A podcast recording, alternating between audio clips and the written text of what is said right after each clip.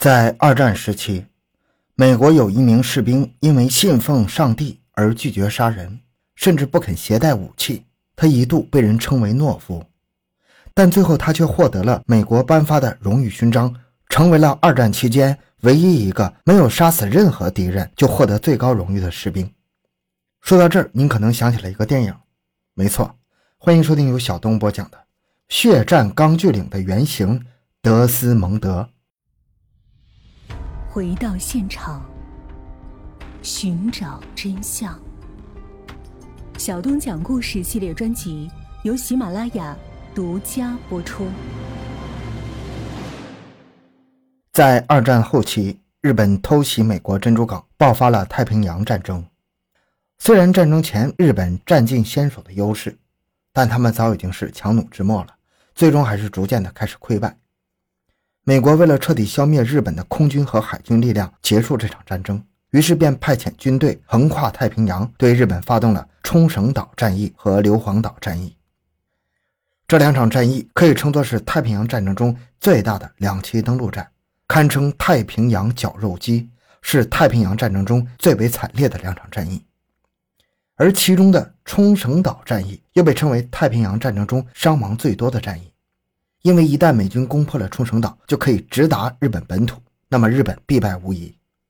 因此，在这场战役当中，所有的日本士兵都悍不畏死，将自己的武士道精神发扬到了极致，一边大喊着“天皇陛下万岁”，一边对美军展开了疯狂的自杀式攻击。冲绳岛战役中，美军伤亡超过了八万人，而日军则有十一万人阵亡，两者相加竟然达到了十九万人之多。就是在这场战役中，有一名士兵仅凭自己的力量，便从战场上挽救了七十五个人的生命。他就是美国第七十七步兵师第三零七步兵团的医疗兵德斯蒙德·多斯。在那个残酷而又血腥的战场上，德斯蒙德的心中只有这样一个念头：再救一个，再救一个就好。而当他每救下一个人，这个念头又会在他心中再次出现。他不知道自己到底救了多少人，他只是想要挽救更多的生命。战争结束后，美国总统杜鲁门亲自为德斯蒙德颁发了荣誉勋章，同时他也成为了二战期间第一个，也是唯一一个不杀死任何敌人就获得最高荣誉的士兵。德斯蒙德出生在美国的弗吉尼亚的林奇堡，由于从小受母亲的熏陶，他成为了一个虔诚的基督教徒。因为基督教徒拒绝暴力，并且最大的禁忌就是杀戮，所以德斯蒙德也因此成为了拒绝服兵役者。美国尊重宗教信仰，给予了这些信仰宗教的人不必服兵役的权利，但是要到医院这些非战单位去工作。而德斯蒙德本来应该一辈子不必踏上战场，可是直到太平洋战争爆发，他在医院看到那些因仗而受伤的士兵，这让他决定加入军队。但是他踏上战场，并不是去杀人，而是要去救人。他想在战场上拯救更多的人。德森蒙德进入军营之后，因为拒绝触碰任何武器，引发了所有战友的不满，甚至嘲笑他是懦夫，并且逐渐的开始变本加厉。他们从最开始的口头冲突，最后发展为肢体冲突。但是作为一名基督教徒，他绝不会使用暴力，所以无论别人如何攻击他，他都不会还手。这件事最后惊动了他的长官杰克·格拉夫上尉。德斯蒙德，如果你不拿枪，那么你就不要待在我的身边。格拉夫上尉亲自对德斯蒙德发出警告，但是他却丝毫没有动摇，仍然坚持不使用武器。从此以后，格拉夫上尉便总是想方设法的要将德斯蒙德劝退，或者是将他转移到别的部队当中去。最后，他甚至将德斯蒙德告上了军事法庭。格拉夫上尉指控德斯蒙德无视上级命令，如果他诚心悔过，那么就可以宽大处理，只要他按照正常的训练流程进行训练，就可以继续待在部队。但是这样一来，他就必须使用武器，同时也背叛了自己的信仰。如果德斯蒙德拒绝承认自己的错误，并为自己申辩的话，那么他不仅会被劝退，甚至还要面临牢狱之灾。但是在一九四零年，美国出台了关于拒服兵役者的新政策。上面指出，如果是因为宗教原因可以不必服兵役者，最后仍然参军，那他就可以在非战阵地担任医疗兵。于是，经过军事法庭审理，出于对宗教的保护，德斯蒙德无罪，并且法官允许他作为一名医疗兵继续在部队服役。经过此次波折，德斯蒙德总算是保住了自己的军旅生涯，并在1944年开始跟随大部队参加太平洋战争。德斯蒙德先后在关岛和菲律宾参战，他在战场上不畏生死，救助了许许多多的战友，也因此获得了两枚带有 V 字的同行奖章。但这只不过是他的传奇人生开端罢了。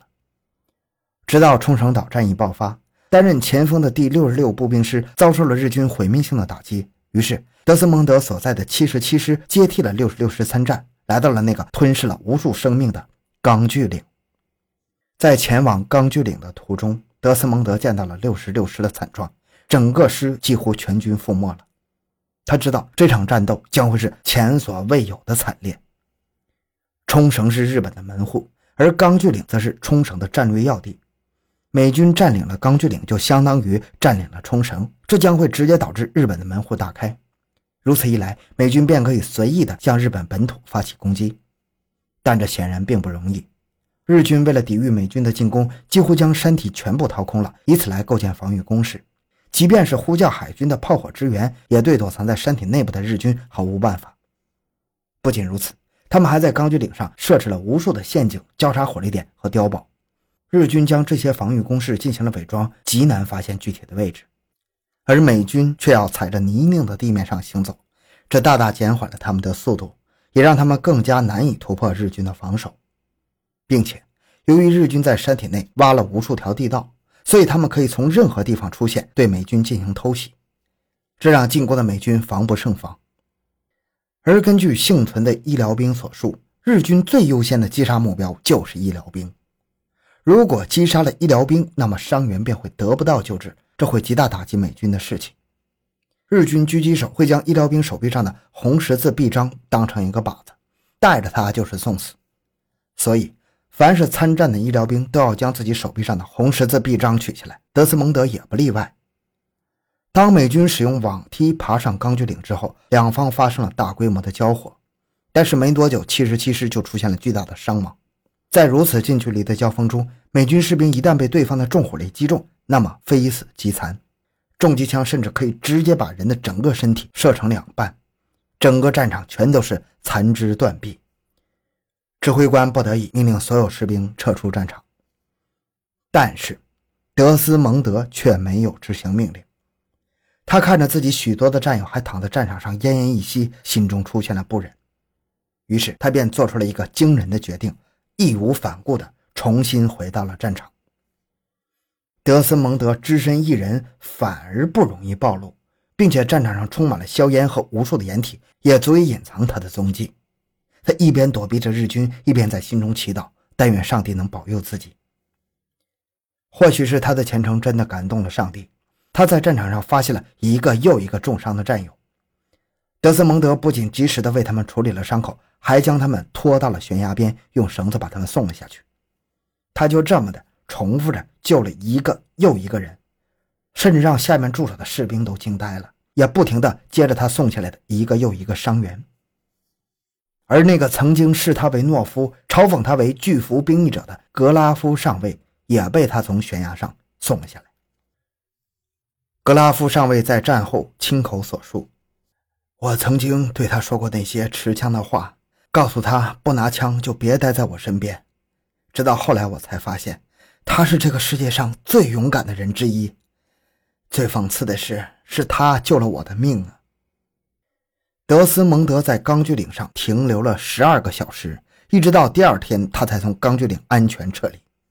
在这段时间里，他孤身一人救出了七十五个人。他的这一壮举受到了所有人的尊敬。但是钢锯岭还没有攻下，他们的战斗还未结束。兴许是上一次透支了过多的运气，在接下来的战斗中，德斯蒙德接连三次受伤，差点就亲眼见了上帝。日军的一名狙击手击中了他的手臂，直接将他的手臂打成了粉碎性的骨折。随后，日军又将一颗手榴弹扔在了他与战友的脚下，于是他急忙地将战友推开，试图将手榴弹踢回去，但还是晚了一点，手榴弹被踢出不远就引爆了，而这一下差点把他的腿炸断。这还不算完，又碰巧有一颗炮弹落在他附近。虽然他并没有直接被炮弹轰炸，但是有十七枚弹片飞进了他的身体，差点把他身体撕碎。或许是德斯蒙德真的受到了上帝的眷顾，即便是透支了这些运气，导致了他受如此重的伤，但他仍然活了下来。战后，美军在打扫战场时，发现许多日军的身上都绑着带有美军标签的绷带，这就意味着德斯蒙德不仅仅在救助战友，甚至还在救助敌人。他如此做，只是不希望让一个鲜活的生命白白逝去。他仍分得清主次。虽然德斯蒙德救助了日军，但是却没有把他们拖下钢锯岭的想法。他要将更多的时间留给自己的战友。一九四五年十月十二日，德斯蒙德获得了属于他的荣誉勋章。二战时期，美国总共有四百三十一名荣誉勋章获得者，而德斯蒙德是其中唯一一个不杀人的人。美国总统杜鲁门在授予德斯蒙德荣誉勋章时大声宣告：“你应该获得它，这比当美国总统更光荣。”到了1946年，虽然战争已经结束了，但是德斯蒙德因为长期处于恶劣的环境之中，被检查出了肺结核，他不得不退役，并且花费了五年时间在医院里接受相关治疗。随着病情的恶化，德斯蒙德切除了他的左肺和五根肋骨。这让他的余生都犹如风中残烛，随时都可能因为肺衰竭而死去。为了治疗肺结核，他还需要一直服用抗生素，但最后因为用药过度而丧失了听力。后来还是依靠着人工耳蜗恢复听力。虽然德斯蒙德在战场上挽救了众多的生命，但是也因此留下了很多的后遗症，导致他的后半生过得非常艰难。可即便是犹如风中残烛，德斯蒙德仍然活得好好的。并且还一直出席各种活动，直到二零零六年才去世。而他去世的时候是八十七岁的高龄。后来，美国为了纪念他，把他的英雄事迹改编成了一部电影，而这部电影就是《血战钢锯岭》。